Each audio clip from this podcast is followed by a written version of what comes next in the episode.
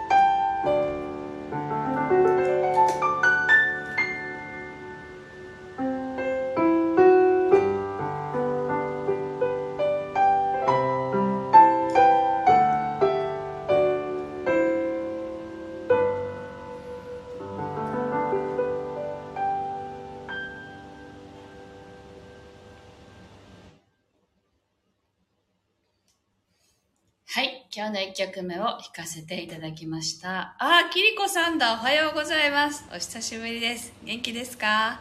はい。えー、っとね、なんか、キリコさんのね、配信いつもこう始まってるの見てるけど、なかなかライブで聞けないんですよね。今度遊びに行きます。はい。そしてベニーさんもありがとうございます。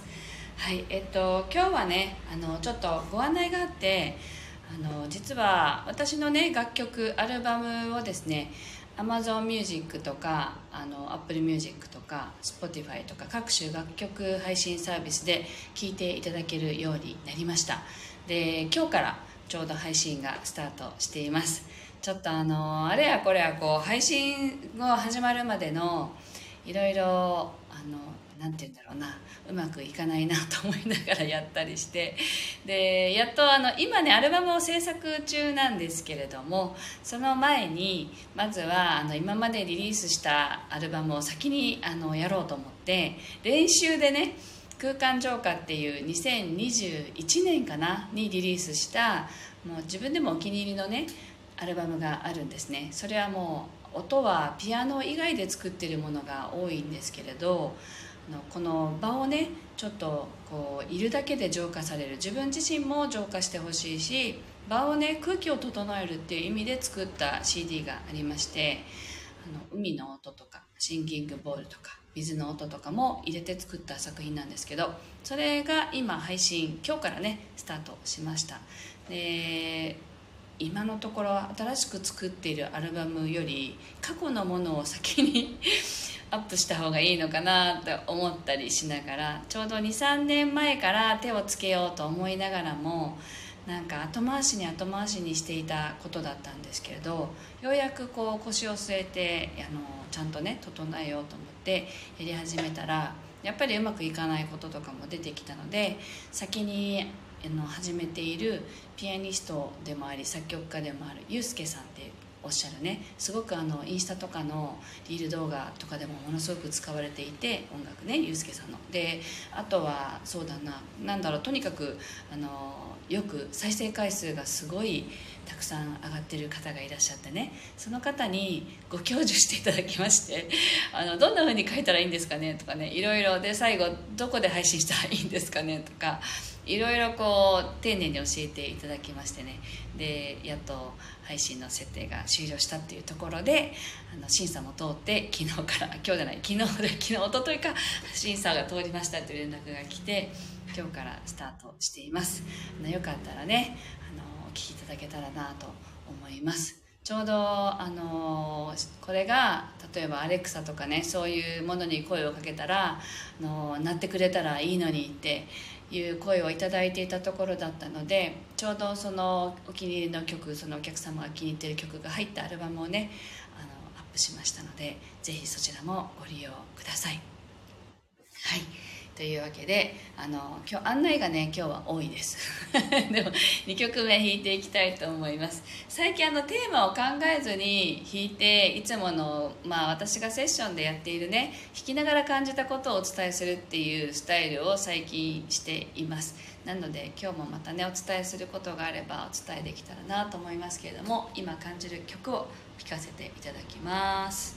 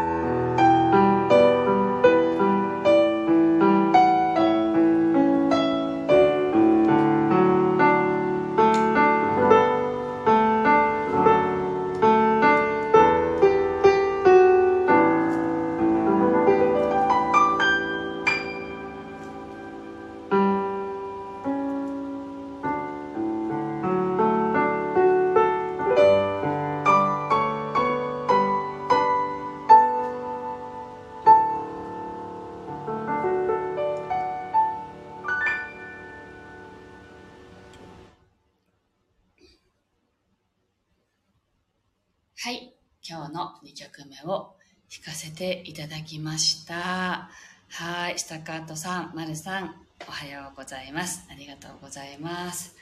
はい。というわけで、今日2曲弾かせていただきました。えー、今日の案内はね、今日からあの楽曲配信が始まりましたということと、で、後であのスタイフのね、説明欄に書いておこうかなと思いますけれども、リンクを。そちらと、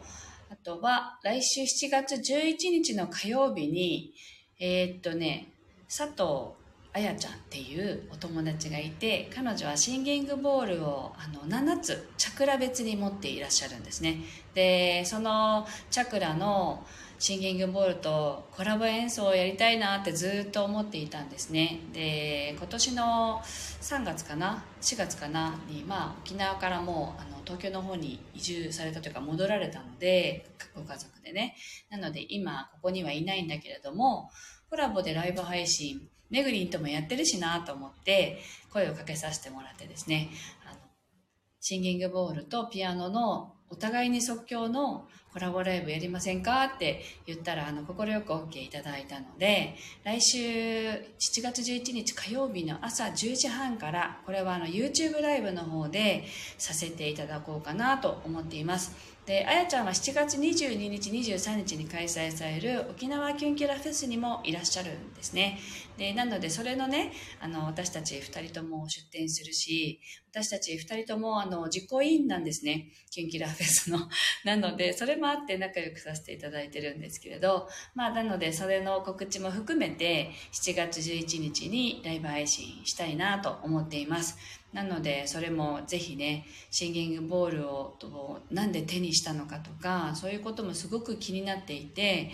あのインタビューしたいなと思っているんですねなので来週7月11日にぜひ聞いていただけたらなと思っていますまあ、その日ね、一緒にそのスタイフのライブを同時配信できるのかな？まあ、できるんだったらやりたいんですけど、やり方がわかんないので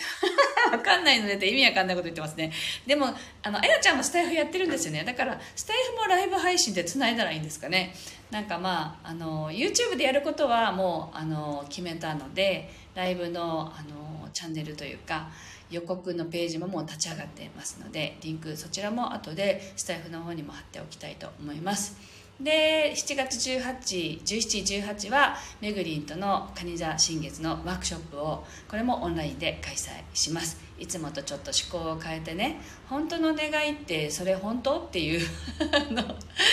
結構あの上辺だけで言ってることってあるんですよ例えば私昔めっちゃ結婚したいと思ってたんですけど本当はしたくなかったんですよね。なんかそういうこととか。結婚しましたけど今は。でも本当に30代でもう婚活って言ってねもういろんなことやったんですよ。あらゆるこう情報を聞きつけたら会いに行ったりとかね。パーティーにも行きましたしとにかくやりました。なのであの婚活についてはねいろいろ話せることはあるんですけどまたなんかねこのライブの趣旨と変わってくるかなと思っていつも話したことはないですけどご興味ある方はぜひご連絡したらいろいろ話せます。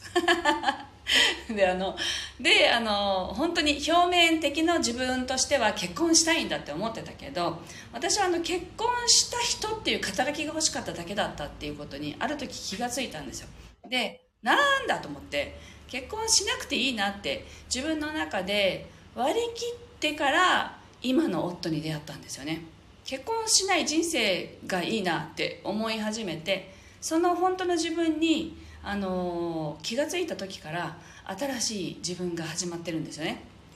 あの結婚に関してはね。なのでそういうふうに自分が本当に望んでるって思ってることって案外本当じゃなかったりするんですよ。実は。なのでそういうところに本当に気づくとガラッと変わるのでそういうことになったらいいなと思っていてですね。新月の願い事ってあのみんなこうありきたりなようなだけどそれ本当の願いですかっていうところを掘り下げてほしいなって思っているんですね。なのでそういう意味でのワークショップになります。だから本当にあの願いを掘り出してそれを自分の心の奥深くに落とし込むっていう願いを叶える体質になっていただくためのワークショップなんでそれはあの何て言うのかな。いつものきっとやってるあの新月の願い事を一人でやってるのとまた違うのでぜひご参加いただけたらと思っています。あ、あきりこさんが「分かるわそれ」って。結婚のことかしら。でであのベニーさんが「結婚したいと私も思ってますが全然婚活も楽しくなかったです」そうなんですよ。なあいや結構楽しかったんですけどなんかお金だけ使って終わったなみたいな ことがあったりとか。まあいろいろいろいろやったんでそこそこに関してはね本当に特集してやりたいぐらい っていう感じです。はい。あと、ベニーさん。昨日、幼馴染が結婚してたことを知って、寂しくて泣いてました。あ、そうだったんですね。そうでしたか。だけどね、あの、楽しいこともいっぱいあるじゃないですか。私、あの、結婚する前にものすごい遊んだので、あのよ遊んどいてよかったなって思いますねなのであの悔いがないっていうんですかだからその結婚してないからできることもたくさんあるし結婚したから味わえることもあるしなんかまずは本当にそうしたいのかどうかっていうところをあの見ていくことはとても大切なことだと思っています。で、そう、あの、2曲目弾いた時のメッセージを伝えるのは忘れました。あのね、急がないでいいっていうメッセージだったんです。なのであ今日ここに参加してる人はみんな何かに焦ってるのかなって 思いましたけど私がそうだったので私もなんか焦ってるなと思ったりしてたので急がないでいいんだよってそういうメッセージでした。はい、あの最後の最後になってしまいましたけれどもね是非あの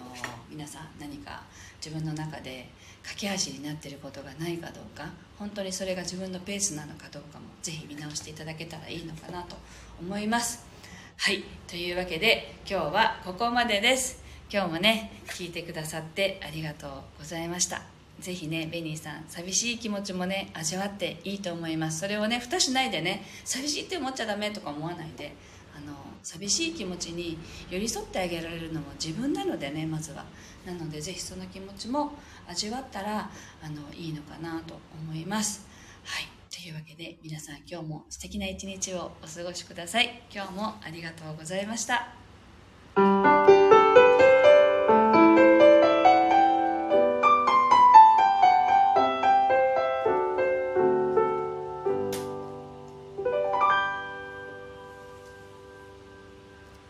はい、ありがとうございます。